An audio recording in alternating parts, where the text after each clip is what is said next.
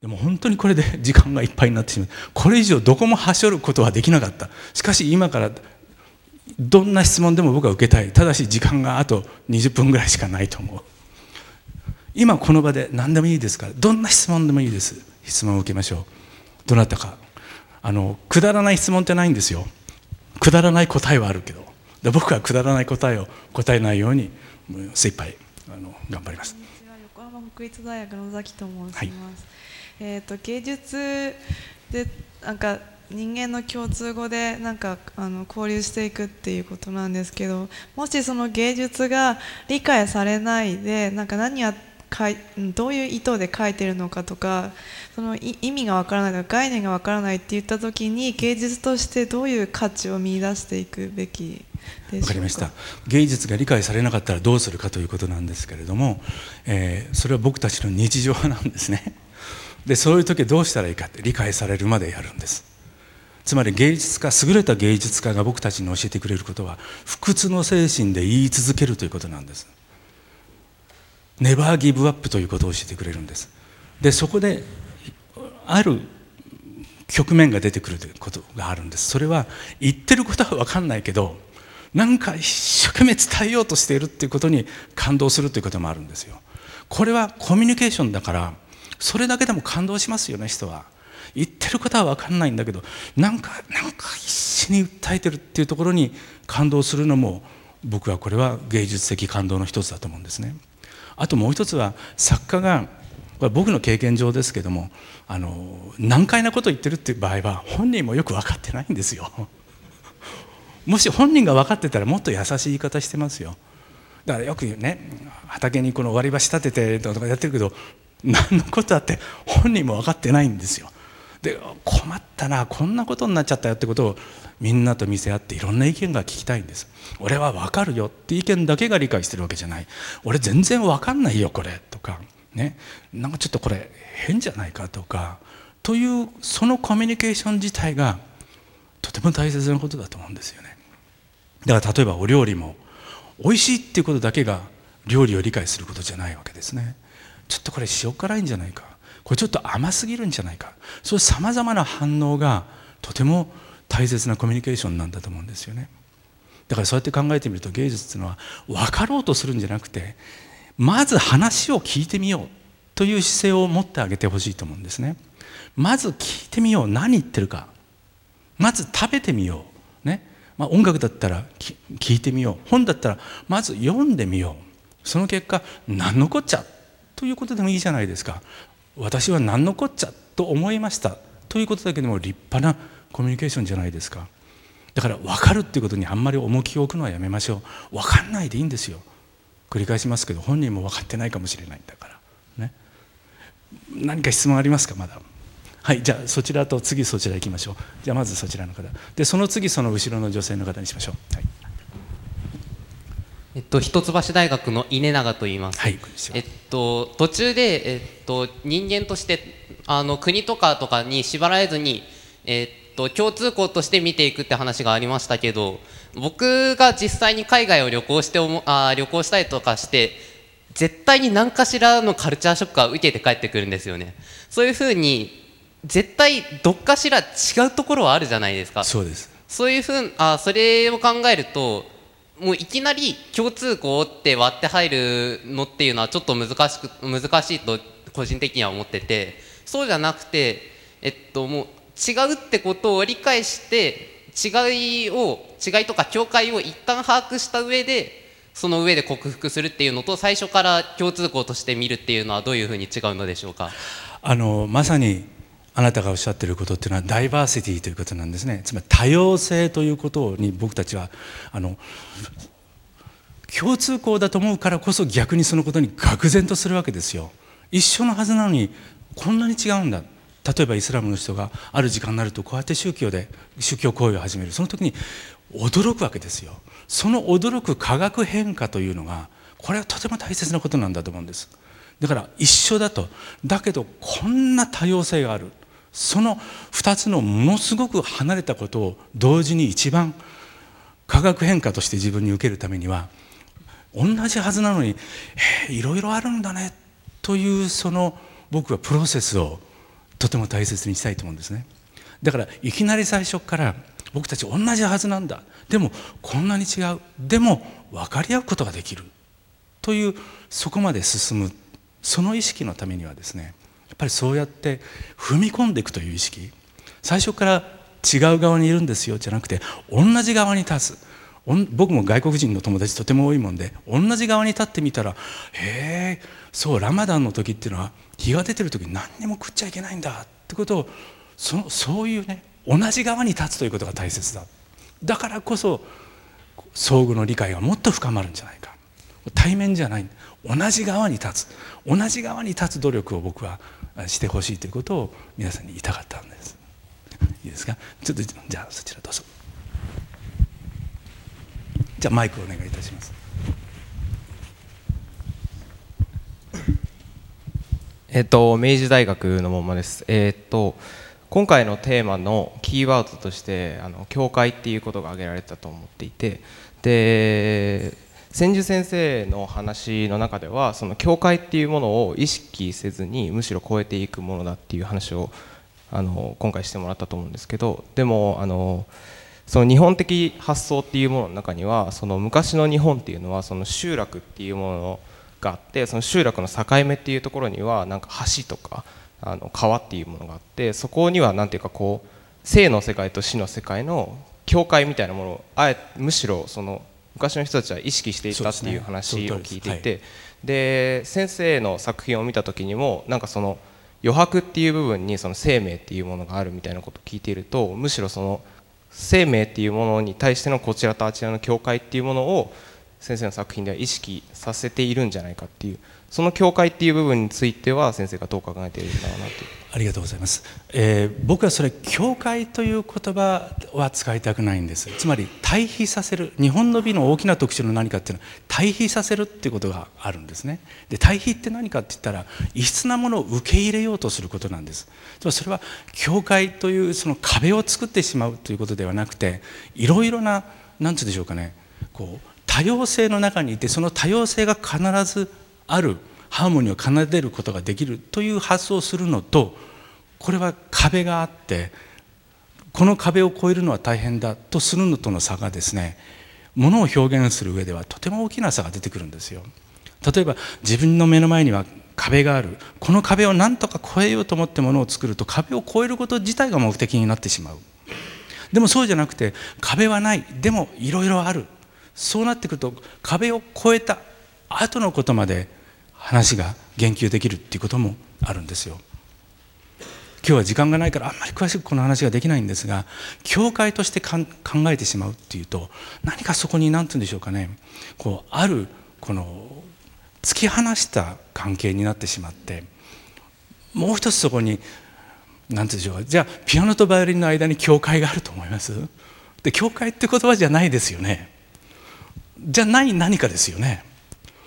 で例えばオーケストラバイオリンとビオラの間には深い境界があると。大きさが違うんだ。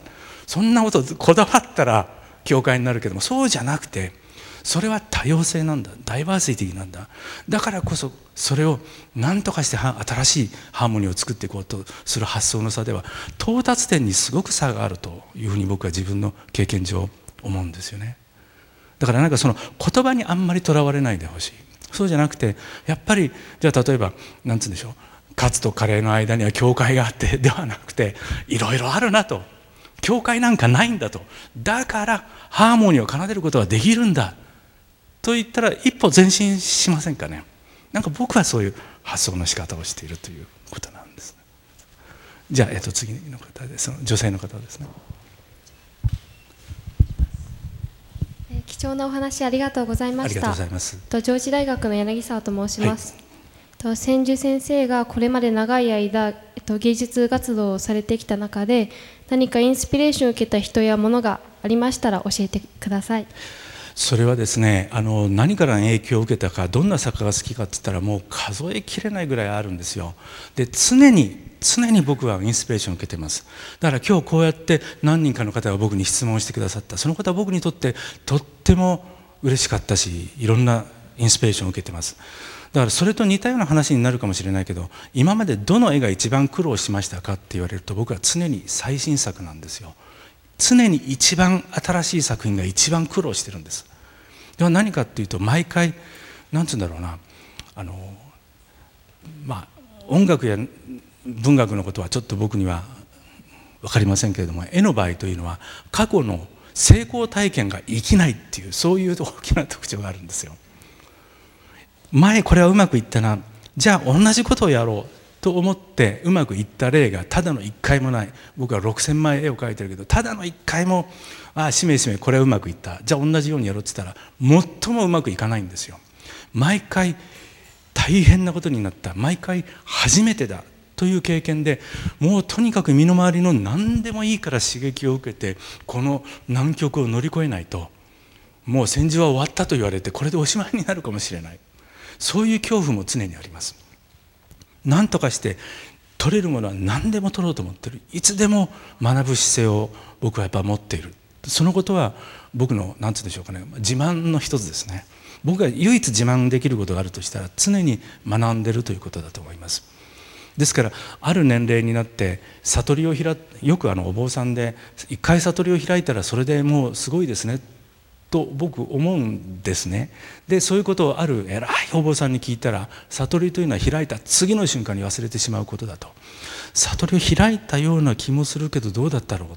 となってしまうのがあの本当のことで次の瞬間からまた修行を始める。偉いお坊さんがあの町に立ってこうやってあのまあなんつうんでしょう托発っていうんですかこうやってこう歩きますよね。あれ何やってるか。すごい修行をしてあるところまで獲得した次の瞬間にまた分かんなくなっちゃうんですね。常に僕たちは学ぶ姿勢を持っている。ということがとっても大切なんだと思うんです。で教養って何かっていうと絶えず学んでないと忘れてしまうことのことを教養っていうんです。そうやって考えてみると学ぶ姿勢学ぼうとする姿勢これがとっても大切だっていうことを僕はいつも絵からも教えられるしそしてまたいろいろな、えー、まあ立派な人たちに会ってお話をすると皆さんそうおっしゃってやっぱりそのことはとにかく一番皆さんにお伝えしたいことです。絶えず絶えず学んでないと忘れてしまうことこれを教養というんです。だから一生ずっと勉強する身であるというこの覚悟をやっぱり僕たちは持ちたいものだと思いますね。はい、もうもう一人ぐらい じゃあそちらそちらそちらってきましょうとまず女性の方からにしましょう、えーと、こちらの手はじゃあ123とこの3人。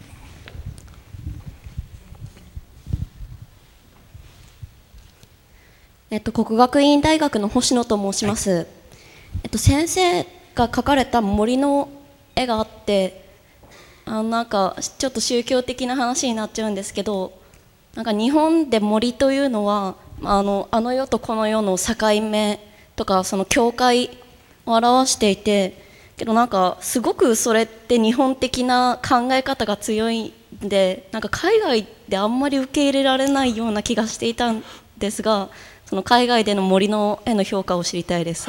あのそういうことはないですね。やっぱり僕も人間として描いていてだって大体あの絵国連ですよ。展示してるところ。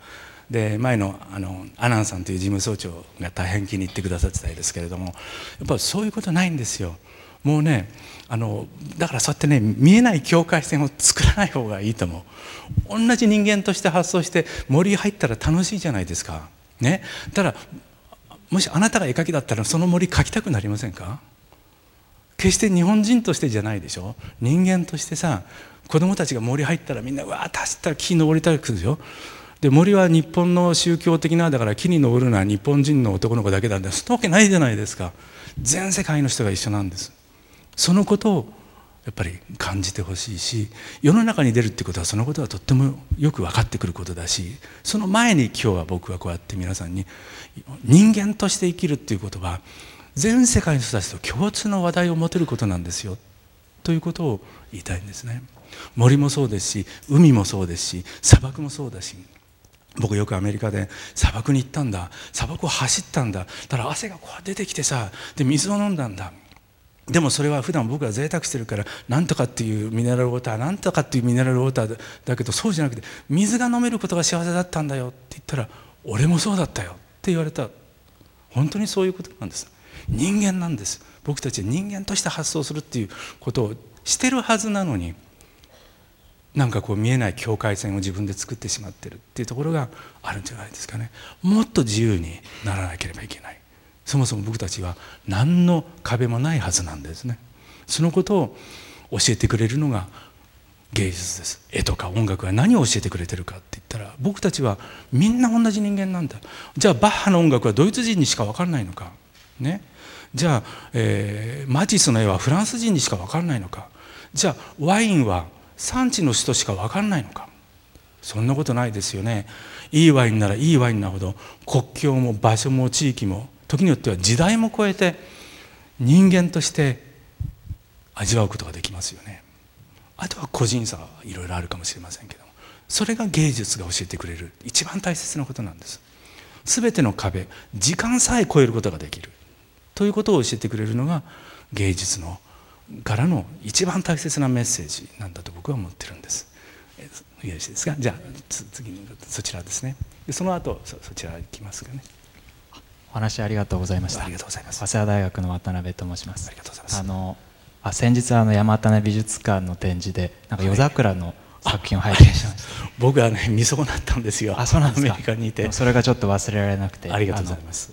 で質問なんですけれども、はい、あのその千住さんがおっしゃっていたその日本の調和とか和っていうものについて。うんその日本の将来とちょっとこう重ねてあのお聞きしたいんですけれどもその調和っていうものがこう非常にいい働きをしてきたというお話もあったかと思うんですけれども、なんかその最近ちょっと思ったのは実は調和にもそのネガティブな面があったのかなというか例えばその若者が最近よく言う空気を読むっていうことであったりあと震災後の被災地の方がその整然と並ぶ姿がすごく話題になったんですけれども、ね、あれもある意味ではその世間の目を気にしてとかそういうなんかこう周りからのこう目を気にしてこう調和とか和っていうものもしかしたらこうどっかで作ってきた面もあるのかなと思ったので、あのこれから多分国際化とかあのいろいろいろんな違う人が生きていく世の中も来るのかなと日本にも来るのかなと思うんですけれどもそういう将来においてその日本の調和とか和っていうのはこうどういうふうに働いていくのかということでございます。ありがとうございます。あの日本ができる国際貢献って何なんだろうっていうことを考えていた時にそれで一番最初の芸術立国という言葉があるわけなんです日本がこれだけのつまり平和ということを前面に打ち出してさまざまな、えー、例えば絵画であり何であり作り出している。こういうことがやっぱりなんで海外にあの発信していないんだろう。ということを僕はとっても残念に思うんですね。どういうんでしょうか。例えばクールジャパンという言葉があります。これは今回の質問の中にもあってクールジャパンの話本当はお話をすると今から1時間ぐらいかかるんですけど、まあ、30秒でお話ししますと。例えばクールジャパンっていうと要するにアニメと漫画とラーメンだって思われてるわけですね。でもあのクールジャパン海外の人にじゃあクールジャパンって言われて何がわかるかっていうとクールジャパンって皆さん日本人が日本人のために作った言葉ですよ。介護でクールクールジャパンだって何のこっちゃって言われるだけですよ。それは文法的にはかっこいい日本って赤ちゃん言葉ですよ。じゃあクールジャパンって何なんだろう。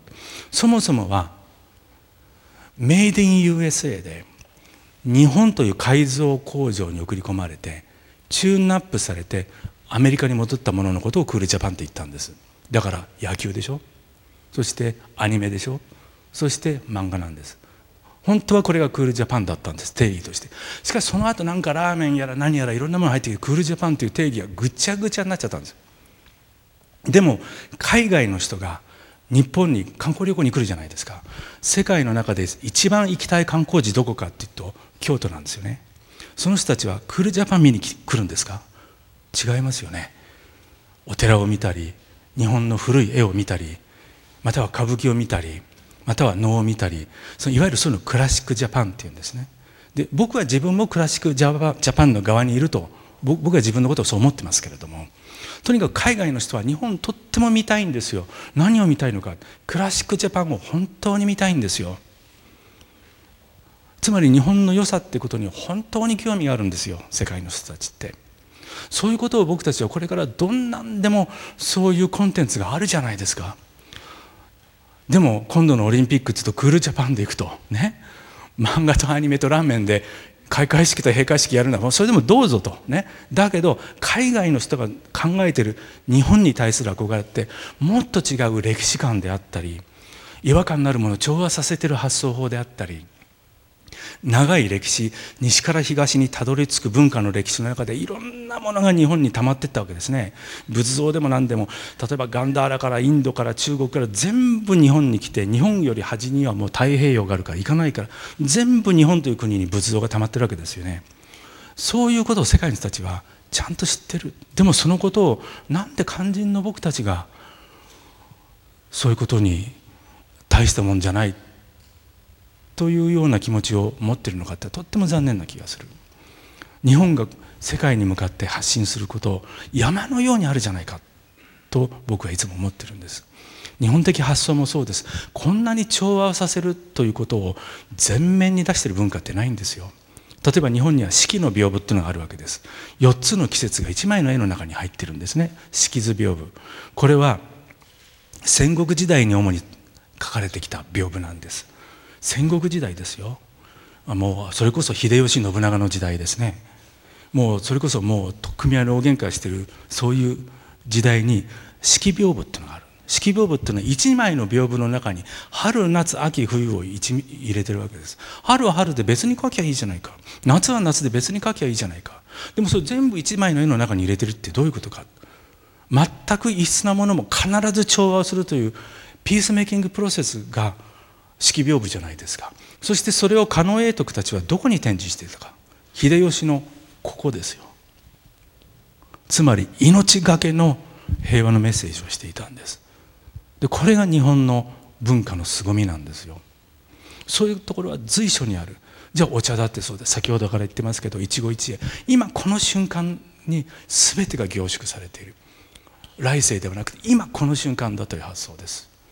こういう文化っていうのは何とかして伝えていきたいですね。なんか必ず役に立つんじゃないかなと僕は思うんです。必要とされる芸術っていうのはどういうことかというとその中に必要とされる提言が入ってるから必要とされる芸術なんです。なぜ世界の人が日本の美術に憧れるか。日本の美術の中に日本の音楽の中に文学の中に例えば「源氏物語」でも源氏の話はもう今日はできませんけれどもあの来月日比谷図書館というところで僕と林希さんで源氏のトークをしますのでもし源氏に興味のある方はそちらに来ていただきたいと思うんですが要するに必要とする提言が含まれているからこそ人々から必要とされるんだっていうことがとても大切なこと。もう本当に時間がなくてもうあの伊藤先生に失礼かけちゃいけない。ので最後の方お一人だけ質問お答えさせていただきます。もう本当にすぐごめんなさいね。すぐ終わるから。貴重なご講演ありがとうございました。名古屋商科大学大学院の岡崎と申します。シンプルにあの先生のその感性の高さっていうのを何とか持って帰りたいと思ってずっと聞いてたんですけどやはりそれのヒントっていうのが先生観察力っていうのをおっしゃってました、はい、ただ私たちがその観察をするっていう上ではやはり当たり前のものを当たり前として見てしまうっていう習慣がどうしてもついてしまって何かこうそれをブレイクするためにはコツって言ったらすごい失礼ですけれども何から始めればいいのかなっていうのをすごい疑問に思ったのでちょっと何かアドバイスがあれば。あの小さいことの積み重ねなんだと思います。例えば今日僕がここに出てくるその時に胸にポケットチーフを刺すかどうかこれですごく僕は考えたんです。でも一つはやっぱり服装というのは皆さんに対する僕の礼儀だと思ったわけです。だからここに T, パ T, T シャツとジーパンで来る気はないんです。そういう一つずつの小さいことの積み重ねがその人の個性ってものを作っていくんだと思います。個性っていうのは外付けじゃないんですね。自分じゃないものを全部省いていってこれだけは譲れないっていうものそれがその人の個性を作っていくんです。よく個性自分は個性的だからって言ってる人に限って全然個性的じゃない。俺は個性的じゃないって言ってるやつほど個性的なんですよね。何かいらないものを全部取り除いていく。で例えば今日だったら僕はどうしてもこれはしたい。こういう格好はしたい。こういうこれで皆さんと接したい。そういう小さいことの積み重ねがやっぱりその人を作っていくんだと思いますね。だから個性よくね自分には個性がないって言って悩んでる人いるんですよ。でも個性がないなんてことであの言うけどみんな違う服着てるじゃないですか。もうこれで十分ですよ。これ以上の何が必要なんですか。